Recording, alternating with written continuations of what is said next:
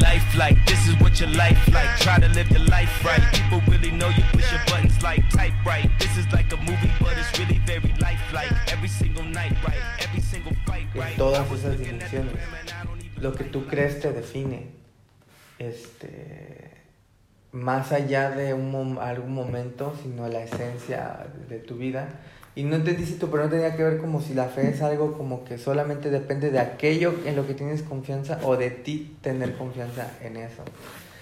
Yo siento que son las dos cosas. Mm. Por ejemplo, Judas. No, no es quién eres en el interior. ¿Son tus actos los que te definen? no, porque a veces puedes cometer errores. Es un acto, pero no puedes dejar que un error te defina. Ahí voy. A eso, güey. Creo que tiene que ver realmente, es más importante en lo que crees que lo que haces. Obviamente lo que haces consecutivamente, ¿no? Ahora, ¿por qué? ¿Mande? ¿Por qué? ¿Por qué crees que es así? Porque una vez más, el, las acciones nacen de un pensamiento y el pensamiento está condicionado por una fe o una filosofía o una creencia. ¿Sí? Entonces cambias la creencia, cambias la forma de pensar, cambias la forma de actuar. Ajá. Entonces, Me, me río porque siento que hoy cambiamos de cuerpos. O de mentes. tal vez es Porque estoy siendo más esa bíblico. que vivimos ayer. Estoy siendo más bíblico y tú estás siendo más. Es lo que pasa en los tiempos de cuarentena. Este. No, pero. La fe. um, se puede tener fe en muchas cosas, porque Claro. todo ser humano tenemos la capacidad de imaginar. Y la imaginación es como que el- sin imaginación no hay fe. La pregunta es, ¿cómo vas a enfocar esa imaginación? Porque siento que la fe, si no la sabes administrar o si no sabes bien en qué poner tu fe, se- puedes tener fe en cosas negativas o contrarias. Sí. Por ejemplo, en estos tiempos, mucha gente puede tener fe en que se va a infectar, se va a contagiar, en de que se va a morir de hambre porque no hay empleo. el mundo se acabará y entrará en una crisis, un colapso. Ajá, o mundial. sea, y, y es entonces cuando la fe se vuelve miedo. Y creo que el miedo tiene mucho que ver con la fe, porque igual el miedo es, me preocupo hoy por cosas que no están pasando, solo pasan en mi mente. Porque tal vez el día de hoy sí comiste, pero estás pensando qué va, qué va a pasar contigo en la próxima quincena, si te van a pagar o no, y vas a comprar la comida, pero eso todavía no pasa, no existe todavía, solo está en tu mente. Y es como que estás muy cierto de algo que va a pasar, o en este caso de que no va a pasar. Y, y tal vez lo contrario de fe no sea tanto la duda, como muchas veces pensamos, sino sea eh, miedo. ese miedo a, a, a qué va a pasar. Y creo que si vamos más allá, el miedo tiene que ver con el tema del control. Cuando, O, o la ansiedad también. Siento que la ansiedad también juega un papel importante. Sí, sí, sí, pero pa- pasa mucho yo creo cuando dejas de tener el control de la situación. Ujú. Dices, bueno, pues estoy trabajando, me dan mi quincena, este, hago esto, pasa esto, causa, efecto, etcétera. Todo normal bajo nuestros patrones, que es lo que nos gusta y lo que nosotros estamos acostumbrados a. Pero cuando perdemos el control, porque literal nadie tiene control sobre el coronavirus. Bueno, ellos dicen que Rusia y China lo inventaron todo, pero realmente nadie o muy pocas personas pueden estar controlar que las medidas que toma el gobierno, la, la tasa de contagio, etcétera. Y odiamos la incertidumbre. Cuando perdemos el control, cuando ya no es tan fácil como que, ok, trabajo ocho horas, me pagan tanto la quincena, sino ahora es saber quién, qué cosa va a pasar. Ahora es, si, si hago esto, no pasa esto, pero ahora me puedo contagiar porque la persona que está al lado de mí en el transporte público tal vez trae el virus. Ujú. Y entonces perdemos el control del, o esa apariencia de control porque realmente nunca hemos tenido el control. Y empezamos a pensar cosas y a confiar negativamente en cosas negativas que puedan pasar. O sea que eso demuestra que todos tenemos una medida de fe, como dice la Biblia. Sí. Pero am, ¿Qué hacer? No cuando- respondiste a mi pregunta, Yudi. ¿Cuál era tu pregunta? Se me olvidó a mí también. ¿Que ¿En qué fundamentabas algo? Te pregunté de... Ah, ¿en qué fundamentas tu fe? No, no, no, te pregunté en algo que... Algo dijiste. Ajá. Ya, ahí se va. La fe. am, ¿Es fácil o difícil tener fe? O una fe Depende. correcta, una Depende. fe genuina, una fe Depende. buena. ¿De qué depende? Pues en qué tengas fe.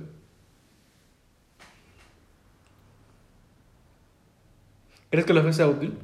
¿Sé qué? Sea útil. Fe en cualquier cosa. Es útil. Es lógica. No siempre es lógica y tampoco siempre es útil, depende cómo definas útil, pero siento que todo ser humano tiene fe en algo. Sí. No puede existir un, un solo ser humano que no tenga fe. Tan solo, por ejemplo, porque dicen fe es orar porque llueva e inmediatamente después de orar agarrar tu paraguas. Es decir, todo ser humano espera que pase algo Mm, y eso condiciona su presente. mm. ¿Qué espera de su futuro? Por ejemplo, cuando pones tu alarma para despertarte el otro día a tal hora, es un acto de fe. Nada te garantiza que no vas a morir en la noche. Mm. Sin embargo, lo haces inconscientemente, pero porque tienes una confianza o certeza en que mañana vas a vivir, aunque no lo sabemos aún. O tal vez no. O tal vez Pero- no, pero porque pero no lo haces de que bueno, no voy a poner alarma, ¿qué tal si me muero? No tiene caso. Pero siempre le apuestas a que vas a despertar al otro día. Ah, pues sí. En- entonces hay cierta fe, cierta confianza o convicción de que mañana voy a vivir. Por eso pongo la alarma hoy. Por eso dejo conectado mi celular. No lo hagan porque daña la pila. Estoy Toda dando- la noche para tenerlo. Hay, hay fe en ¿Daña la esos pila? pequeños actos. Yo lo hago todas las noches. Sí, va- se va a dañar la pila. Hay fe en esos pequeños actos. Eso muestra que todo ser humano es un hombre de fe o una mujer de fe. Ok. Pero sigues en responder mis preguntas. Pero ¿cuál es tu pregunta? ¿La fe siempre es útil? No. Cuando deja de ser fe y se vuelve miedo, se vuelve ansiedad, o tienes fe en, la, en algo equivocado, Ujú. no es útil. Por ejemplo, cuando si tienes fe ciega en un político que va a salvar el Pero país, si fuera el mejor político. También es correcto tener fe en un... no porque excelente político. Porque ese político, aunque sea el mejor político, número uno se va a equivocar Ujú. en algún momento de su vida. Ujú. Lo descubras ahora o 10 años después. Entonces, no, no puedes, tal vez sea en cuánta fe pones, no puedes poner tanta fe, creo yo, en alguien falible. Porque si le apuestas todo a eso, cuando eso se desmorone, tu vida también se va a desmoronar. Pues sí. Entonces, ¿en qué se debería poner la fe? En algo infalible, en algo que tengas certeza de que no va a fallar, de que es más allá de las circunstancias, más allá de los tiempos, de las culturas, de las de las cosas inevitables e inciertas de la vida. Y creo que eso nos apunta entonces que solo puedes tener fe en Dios o la fe que tú mencionas.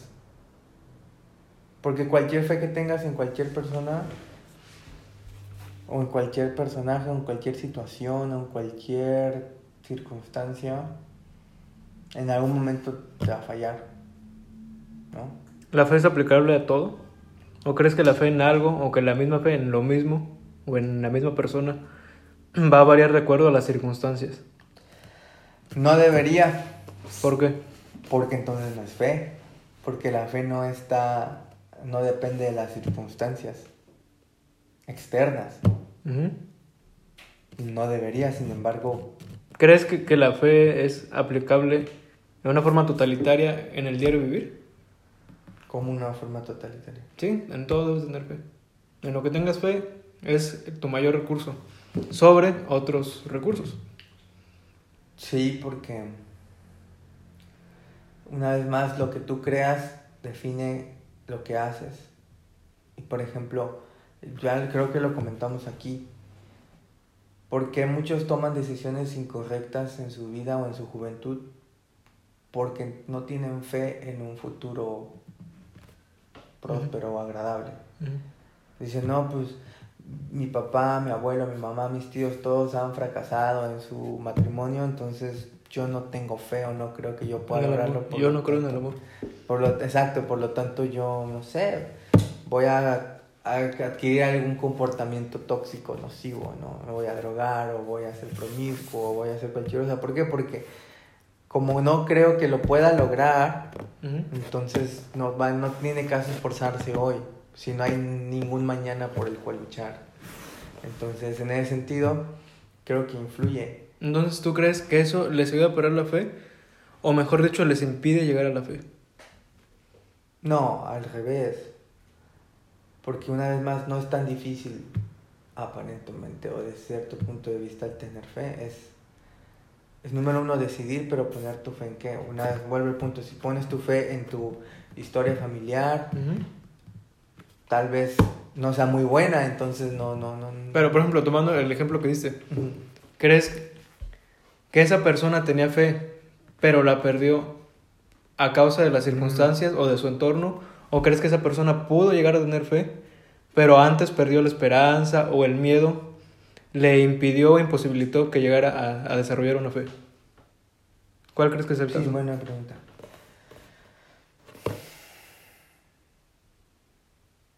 No Yo tengo mi respuesta. Yo creo que eh, cuando eres niño tienes fe en todo. Ah, sí. Por eso e, y en ese momento tal vez sí tenía cierta fe de que la vida era bella y todo iba a funcionar. Pero hablando ya de una persona... Pero ya después te das cuenta con los golpes de la vida que tal no es así. Entonces, pues digamos que la, la, la perdiste o si eh, omites esa etapa de inocencia, pues nunca la tuviste. Eh, hablando de una persona en específico que haya tenido esa, esos patrones o esa historia de vida. Y simplemente es difícil que creas en algo que nunca has visto, que no haya sido parte de tu realidad. Es prácticamente imposible, pues como, como los aborígenes en Nueva Zelanda o en Oceanía, que no saben que existe el Internet y todo eso. Es prácticamente imposible que tú vengas y les digas, oye, mira, existe Facebook Live y WhatsApp y así. Dicen, nunca lo he visto, no es parte de mi realidad. Es como que sería muy difícil, tal, no imposible, pero sí extremadamente difícil que crean en algo que nunca ha sido parte de su realidad. Ok. Pero no fue concreto. ¿Qué? Tu respuesta. Sí. ¿Crees que sea como la primera forma que eso les imposibilitó su fe? ¿O crees, no crees este, la segunda que te decía, que que es que pues nunca, que eso les quitó la fe, por ejemplo. pero ya la tenían. Pues bueno, es que si tenían fe pero la perdieron o si nunca tuvieron fe. Y por las circunstancias o por su entorno, lo que vieron, las experiencias, tal vez no de ellos, sino... cuando niños tenían fe. Ajá. Porque Jesús dijo, el que sí, todos sea niños como un niño, tiene que el que no... Que, el, que no sea como un niño no entra en la Yo siento que que todos los seres humanos, a pesar de nuestra naturaleza querida, nacemos con esa fe, igual a inocencia, Pero después todos al despertar y darnos cuenta de que la vida, al, al entender cómo es la vida realmente, eso hace que pierdas la fe. Ok. Entonces tu postura es que todos tenemos fe de niños, pero al, al paso de de esa inocencia, ese... Sí, sí, sí. Que, que pierde la inocencia. Sí. Que es porque obviamente ya empiezas a tener razonamientos pues más sofisticados. Tal vez silogismos. Ya es, ya es cuando... Cuando pierdes esa fe que por defecto, según tus palabras, todos los humanos tenemos. Sí, porque si un niño le dice, mañana vamos a ir a la playa, el niño confía se emociona. se emociona y dice, mañana vamos a ir. No se pone a cuestionar Eso es cierto. cómo vamos a ir, a qué hora vamos a ir, por qué vamos a ir. Eso es cierto, yo no he escuchado a un niño que, que diga, ¿cómo estoy seguro? O que no es cierto, tú siempre mientes. Sí, no- Siempre, es, siempre escucho que los niños sí. Si te portas bien, te voy a dar un dulce. Ajá, es cierto. Entonces dicen, ¿y qué tal si no tiene un dulce? O ¿cómo puedo confiar en esa persona? Y es cuando crecemos que desconfiamos, ¿no? Exacto. Porque tú dijiste que fe es igual a confianza, cual es cierto. Plena confianza. Entonces yo creo que por eso Jesús dijo que teníamos que ser como niños, ¿no? O sea, si Jesús dice, mira, tranquilo, yo me encargo de, como dijo, ¿no? No se preocupen por qué van a comer o vestir. Un niño diría, ah, ok, no me preocupo. Y ya. Pero un adulto golpeado por la vida y el pecado, creo que tiene que ver con el pecado. Creo que es el pecado el que nos quita esa inocencia y nos, y nos empieza a meter la duda de que, ok, pero mm, ¿y cómo lo vas a hacer? O, o no me cuadran las cuentas, o es que no tienen los recursos y empezamos a cuestionar. Y para mí creo que sí, es, en, es cuando pecas que pierdes ese estado original, bueno, un poco, ¿verdad? No es como en el huerto del Edén. Y pierdes un poco esa fe. Y por lo regular pecas con conciencia a partir de... Claro. ¿Crees que tiene que este Sí, lado? tiene que ver con eso. Sí, yo también lo creo. ¿Qué más? Este, fe en los tiempos del coronavirus. ¿Qué podemos hacer para no perder la fe? Quiero que leas algo. Porque entonces todos, tuvi- todos hemos tenido fe. Pero ¿cómo enfocar nuestra fe de manera correcta? Lee esto. Aquí, faith is a fine invention for gentlemen who see, but microscopes are prudent in an emergency. Ahora traduce. O sea, la fe, fe es una, un invento bonito para aquellos que pueden ver, pero los microscopios son prudentes en una emergencia. Emily Dickinson, es de mis favoritos. no sabía que hablara sobre eso. Ok, nos vas a hablar entonces del coronavirus y la fe. Pues no quería enfocarme en el coronavirus, pero supongo que es útil para la mayoría, ¿no? Pero habla de microscopios, habla de virus, ¿no? Sí. Ahí, ahí creo que esa fue la pregunta que se perdió. Sí, esa fue la pregunta que se perdió. Pero fue encontrado. Y yo sé que la, que la recuerdan ustedes también. Aleluya. La pregunta era que si crees que la fe es totalitaria, o sea, aplicable a todo en tu vida, o crees también que, que no compromete tu fe, valerte de otros recursos para lograr o para sobrevivir Ah, o para ya subsistir. Ya. Por ejemplo, el, lo que pasa ahorita en las iglesias cristianas, ¿no? De que hay dos tipos de hermanos cristianos de la religión, ¿no? Unos que dicen, no, eso de no reunirse en los templos y no abrazarse es falta de fe, porque tenemos un Dios que nos sana y que nos cuida y que ninguna plaga, plaga tocará tu morada y no sé qué. Y tenemos los otros que simplemente obedecen las disposiciones de las autoridades, tanto sanitarias, gubernamentales, como de las mismas iglesias, ¿no? Que los mismos pastores han dado instrucciones de cambiar ciertos comportamientos. Pero yo no creo que te- no creo que tenga que ver con un tema de tener, de si aplicas la fe en todos lados. Creo que toca un tema de, eh, de entender la fe. Por- sí, porque fe no solamente es creer la parte que te conviene. No. Porque, por ejemplo, ok, parece tener lógica el decir eso de que, ok, si yo tengo fe en Dios, ¿por qué voy a dejar de abrazar y besas a todos los hermanos y, y, y haces caso omiso de las recomendaciones? Aparentemente eso es confiar en algo contrario a la realidad que impera, ¿no? Porque tenemos un Dios que es todopoderoso, etc. Pero creo que tal vez sería una fe inmadura. Pero después de todo, fe. ¿sí? No, no me atreveré a decir que no es fe, pero creo que es una fe incompleta, una fe inmadura, porque fe, tu fe no debe estar en que Dios te va a sanar de inicio. Creo que tu fe tiene que estar basada en que Dios existe.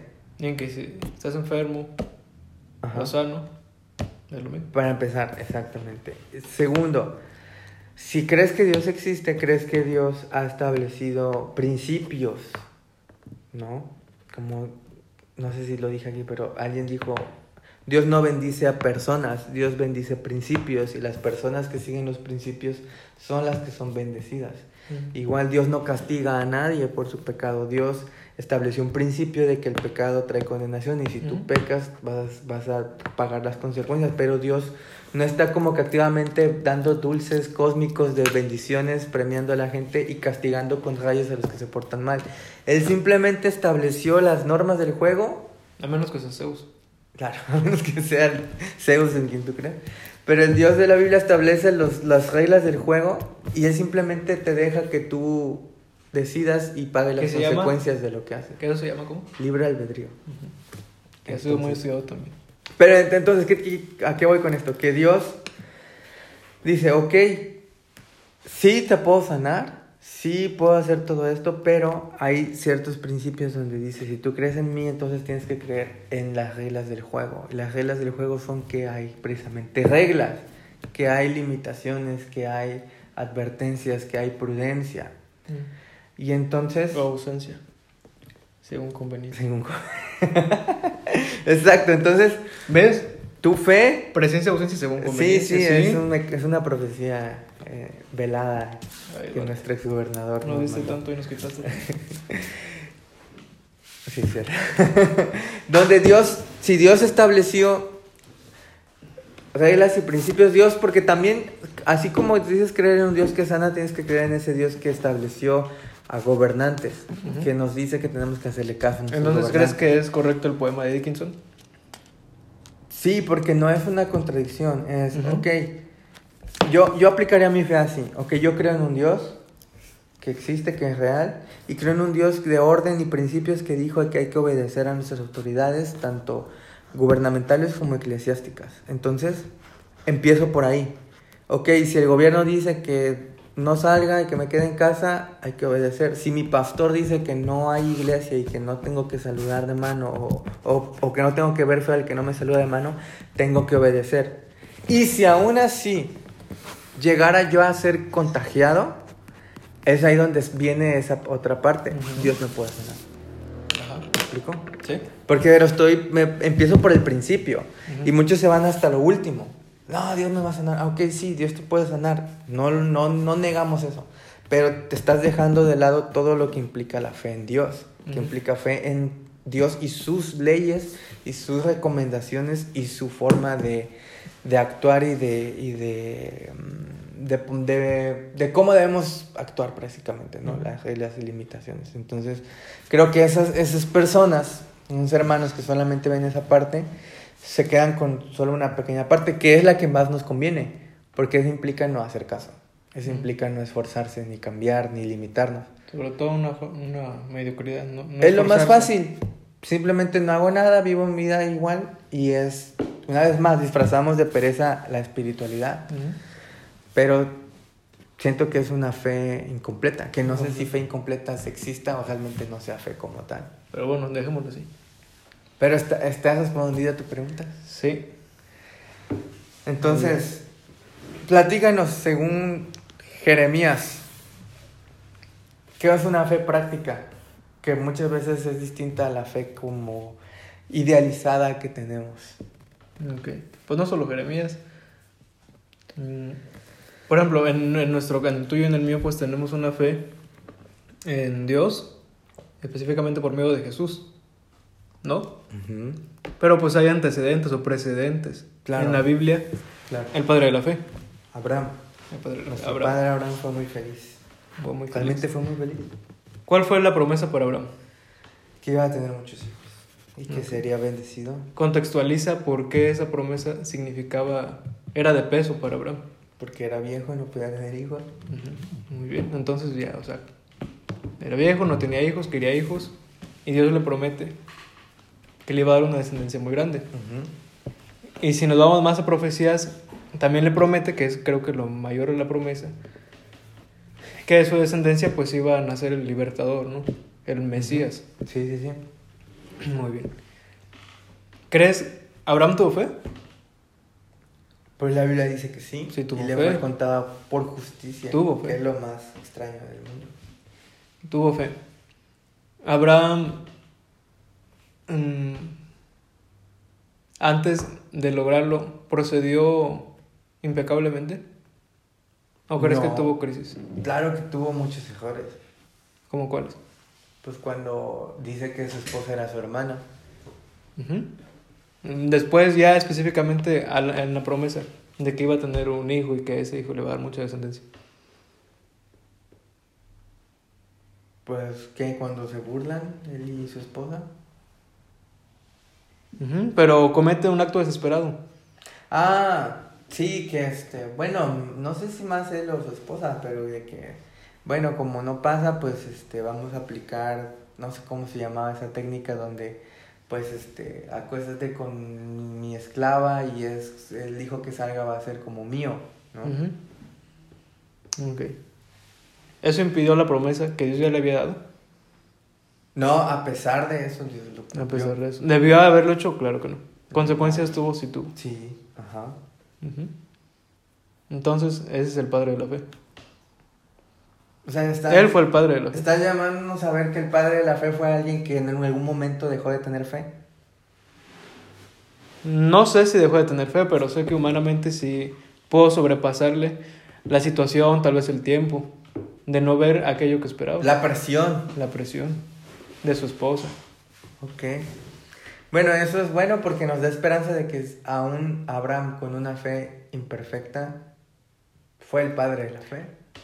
Tal vez no una fe imperfecta, tal vez una condición imperfecta. Porque también dice que cuando él, Dios le manda a sacrificar a su hijo, Ajá. él tenía fe en que Dios lo podía resucitar.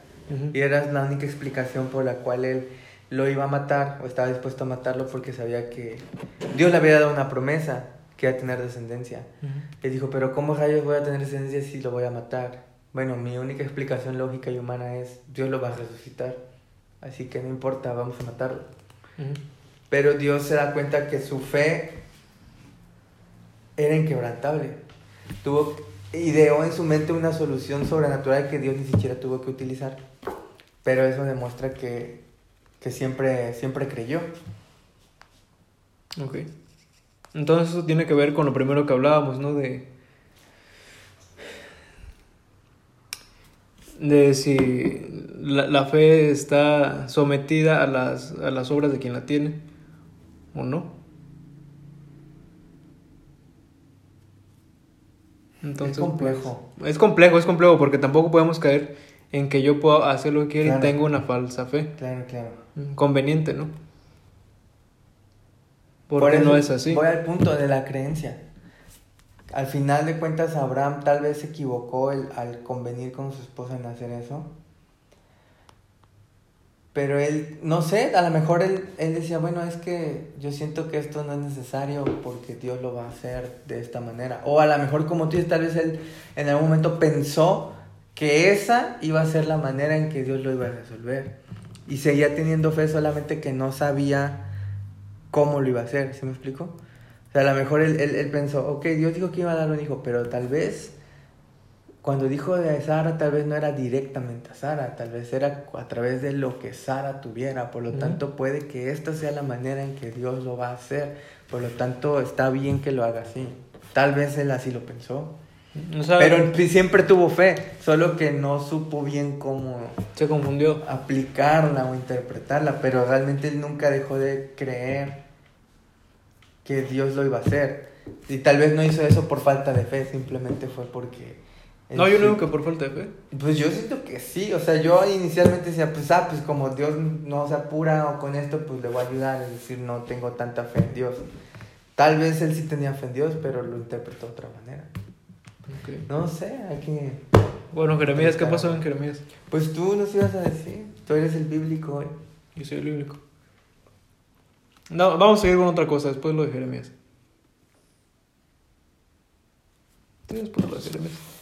Pues Fe es igual a justicia. No siempre, no lo sé, solo sé que dice que la fe de Abraham le fue contada por justicia. Tal vez humanamente no, pero divinamente sí, porque ninguno de nosotros somos justos, pero por creer que Jesús nos justifica, entonces somos justos, lo cual es complejo y paradójico, pero solo en ese, solo en esa esfera podríamos decir que fe es igual a justicia. Pero humanamente, pues no. O sea, si no creo en algo que me esté garantizando, o ándale, en este caso Jesús, que me esté garantizando que voy a tener justicia por medio de mi fe, pues es tonto creer. Exacto. Ok.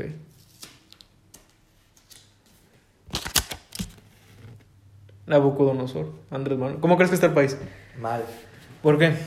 Porque está mal, ¿Por qué? no hay crecimiento económico, no hay seguridad para los inversionistas. ¿Hace cuánto lo hubo?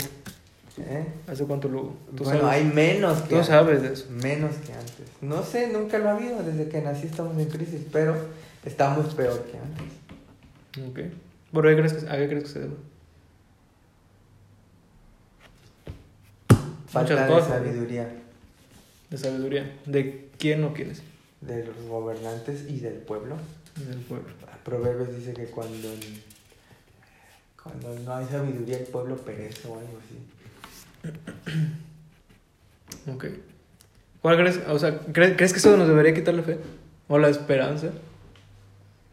¿En qué? En lo que la tengas. Si tu esperanza está en el gobierno, sí, tienes que perderla en este momento. Pues sí. Si tu esperanza está en Dios, obviamente, ¿no? Porque una vez más, eso es- Dios es totalmente ajeno y mayor a el partido que nos gobierne, la ideología que nos, se nos quiere imponer, las condiciones económicas. Pero por eso, sí, pero si tu fe está basada en un sistema político, ideológico, en un per- una persona, es el momento de que abandones esa fe inmediatamente porque no va a funcionar. Nunca ha funcionado. Cualquier persona, cualquier sistema político, cualquier ideología a lo largo de la historia, como ya lo mencionamos al principio, ha fallado, ha fracasado, ha cometido errores. No entiendo por qué ahora sería diferente. ¿Y crees que... ¿Crees, ¿Crees que deberíamos caminar, tal vez eh, no estar peleados con el gobierno? ¿O de alguna forma mantenernos dentro de cierta pauta? Es muy fácil cuando, cuando mientras el gobierno no contradiga los mandamientos esenciales del cristianismo y bíblicos, hay que someterse y apoyar al gobierno. En el momento que rebasen esa línea, pues no. Pero mientras no pase, y hasta donde yo entiendo eso no ha pasado en México, no tenemos... O sea, sin importar, no sé, que no se maneje de la mejor manera la economía, la inseguridad, Ah, sí. etcétera, O etcétera. sea, una cosa es que estés en desacuerdo, que no estés satisfecho con los resultados, con el trabajo, pero ahí, ahí te va. Nosotros se supone que honramos al gobierno no porque se lo merezca, sino porque. Dios así nos lo pide. Y entonces tú obedeces al gobierno, pero no porque ames al gobierno y estés de acuerdo con el gobierno, sino porque amas a Dios y estás de acuerdo con lo que dices y aunque no te guste, no entiendes y sientes que no se lo merece este gobierno, lo vas a hacer. ¿Por qué? Porque aunque el gobierno esté recibiendo tu obediencia, realmente tú le estás dando tu obediencia a Dios y no al gobierno. Por lo tanto, hay Y también estás teniendo fe en Dios y no en el gobierno. Exacto, tu fe está en Dios. Porque, ok, este gobierno sé que nos va a llevar a la quiebra, pero si el gobierno dice que hagamos esto, ok, lo vamos a hacer. ¿Por qué? Porque, ok, mm, no, no, no, no depende del gobierno, sino de Dios. ¿ok? ¿Qué, es, qué era lo.? O sea, en, en Jeremías de Nabucodonosor, Nabucodonosor pues, fue uno de los reyes más, pues, más icónicos de Babilonia. Y Ya, conquista a los ya sé hebreos. para dónde vas. sí. Y conquista a los hebreos. Y eh, para esto había gente, supongo que malintencionada, dentro de, la, de los mismos hebreos, que se decían ser profetas que no eran, porque Dios los desmiente. Y decían, prácticamente decían esto, como que trataban de crear una desestabilización, Lo que el pueblo quiere escuchar. lo que el pueblo quería escuchar. De no, él, no se sometan a él, ustedes son pueblo de Dios, ustedes es, no sé realmente lo que les decían, pero eh, era un, un Dios Un fin, nos claro, va mañana. de- no tanto liberar, porque tampoco hablaban mucho de un- de una liberación, una libertad, Sino de no sino más bien de no someterse a Nabucodonosor. Entonces Dios envía a este profeta a decirles, deténganse un momento, porque yo sí he enviado a Nabucodonosor y sí es mi voluntad que ustedes se sometan a él, porque por medio de esto voy a traer... ¿Cuál es la palabra? El punto, el punto era que se sometieran. ¿Por qué? Porque era voluntad de Dios que así pasara. Pero al mismo tiempo no les iba a faltar nada. ujú. Iban a tener sustento de parte de Dios. ¿Me explico? Exacto. Porque a veces creemos que creemos que Dios nos sustenta, pero queremos que Dios lo haga de cierta manera. Porque lo, que- lo que decía Jeremías, ¿no? Dice, eh, hagan sus casas, cásense, bendigan o procuren la paz de ese lugar. Porque a lo mejor un hebreo, como siempre, muy nacionalista, me dice, no, o sea, yo quiero que Eso, Dios me eso, bendiga, eso. pero quiero que lo haga así. Y se dice, sí lo voy a hacer, pero no como tú quieres. Ajá. O sea, yo voy a bendecir a Nabucodonosor, a ese rey gordo y pagano que tiene mil dioses y que no tiene temor de mí. Bueno, yo lo voy a bendecir a él, porque él está sobre ti, pero si yo lo bendigo a él, tú también vas a ser bendecido, porque vas a tener trabajo, porque vas a tener comida.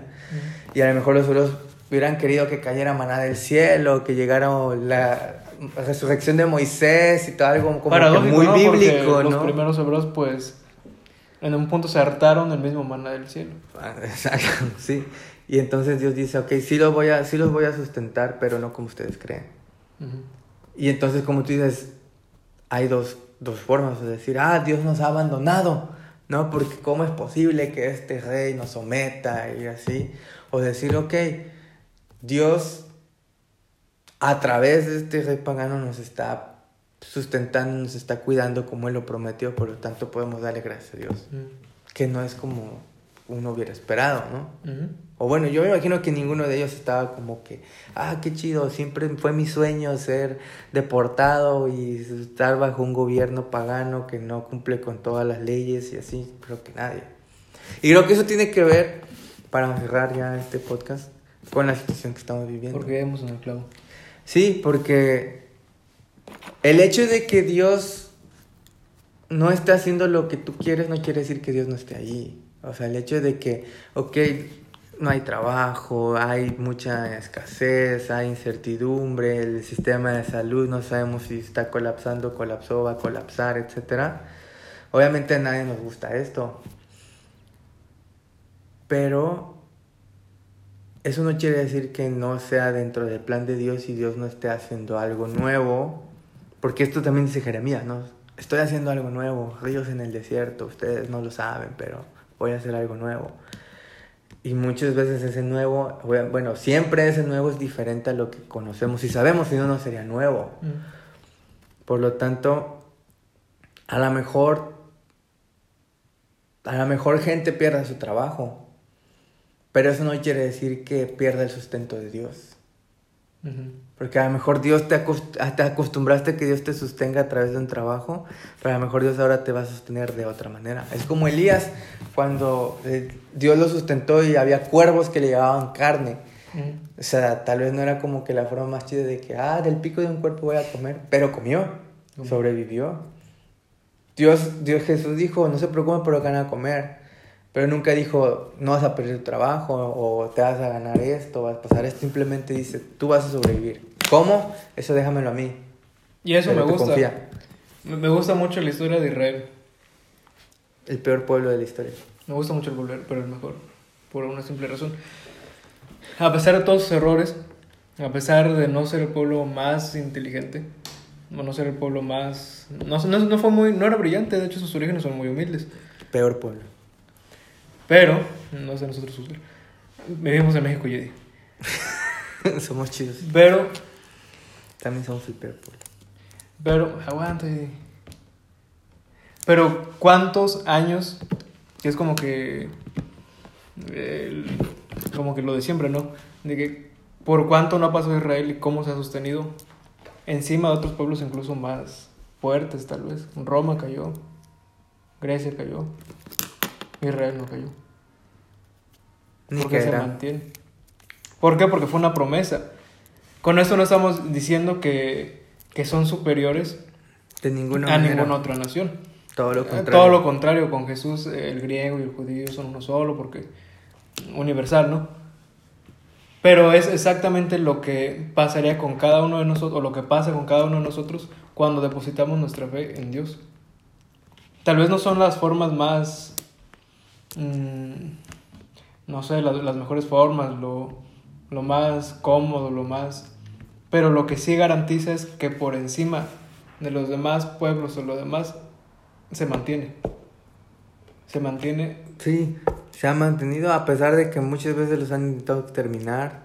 Los nazis, ¿Me explico? los, todos los españoles, los rusos. Ha sobrevivido. No de la manera que ellos hubieran deseado, porque incluso estuvieron regados por todo el mundo, ¿no? Pero han sobrevivido. Una- es como te digo, Dios ha cumplido su promesa. No como ellos se lo hubieran imaginado o esperado de que ah, vamos a estar en nuestro país súper en paz, protegidos de todos. No, ha pasado mil cosas malas, pero no pueden decir o quejarse de que Dios no los ha cuidado y no, no los ha, no les ha cumplido su promesa. Así que lo mismo puede aplicar a nosotros. Sí. En el caso Sí. de ellos no creen en Jesús. Aleluya. Pero cuando crees en Jesús, creo que viene a ser más fuerte todavía. ¿Por Que aquella fe que tienen los, los, los. O sea, no quiero entrar en controversia. Igual no creo que, que un judío nos escuche. Pero bueno, si nos escuchan, realmente soy fan de la cultura judía, soy fan. Ajá. Pero bueno, el punto es que los judíos en qué basan la mayor parte de su fe. Claro, el pacto. En pacto. Pero los cristianos, No lo basan en, ¿en quién lo basamos? En En Cristo, Jesús. en Jesús. Que somos justificados por medio de la fe. en El justo por la fe vivirá. en por Cristo fe vivirá. Entonces esto se vuelve más, más poderoso, de alguna fo- forma más, debería ser más motivador. Aunque no por esto es fácil. ¿Me explico? Pero, pero es que, o sea, me gusta porque depende He sido ministrado por Brian esta mañana. y no de ti. ¿Me explico? Por ejemplo, el, el, el, el pueblo de Israel de verdad tuvo muchos errores, muchos errores. O sea, ha tenido muchos, hasta la fecha sigue teniendo errores. Incluso ahorita el, el Israel es lo, ya ni siquiera es, bueno, sí es religioso, pero ya no es el Israel de hace 2000, Claro, 3000 claro, años, claro. que era incluso muy, era muy nacionalista. No sé, no sé Israel actualmente cómo está, pero lo, veo menos nacionalista, en mi percepción. De acuerdo a las circunstancias. Está, eh, sí, ya tienen un, un país, pero están gran parte regados por el mundo. También tiene que ver con las profecías, ¿no? De que... Pero bueno, eso es otro tema. Yo creo que para concluir esa parte, como tú dices, el pacto realmente no depende tanto de ti. No depende. Porque de hecho Dios hace un pacto unilateral con Abraham. Mm, No tengo tiempo para explicarlo, pero cuando entendí toda esa cosa rara de que Abraham hace dos sacrificios y cae la noche y que los cuervos y que una llama de fuego aparece y da de vueltas, realmente lo que Dios está haciendo un pacto, donde el pacto es un pacto unilateral e incondicional. Mm. Dice, yo te voy a bendecir, yo voy a hacer esto, tú no tienes que hacer nada. Y si aún fallas en lo poco que tienes que hacer, yo como quiera voy a ser fiel a, a la, a la promesa. Entonces, en ese sentido, no depende nada de ti. Pero creo que depende de ti qué tanto disfrutas ese pacto. Porque si tú solamente, como te decía lo de la gente que no hace caso de las medidas, solo estás disfrutando una parte de. Pero mientras más fe tu sea, sea más completa, más madura y se refleje en tus acciones, siento que estás conociendo más a Dios y disfrutando a un mayor nivel el pacto básico inicial de Dios. Que es, que es, que es lo, lo mejor, ¿no? Sí. El fin es importante pues por lograr es material, ¿no? De que tienes una, una idea, un ideal, algo quieres llegar. Pero creo que lo que más se les haga provecho para este y para la próxima vida, en quienes creemos así, es precisamente el crecimiento espiritual que se tiene por medio de la fe en Jesús. Eso pienso yo. Muy bien, Brian. ¿Algo más? Pues no. Ah, ¿Qué podemos esperar en los próximos episodios? No sé. Porque hay que tener fe. bueno, saludos. Saludos a. Milton. Sí, vean.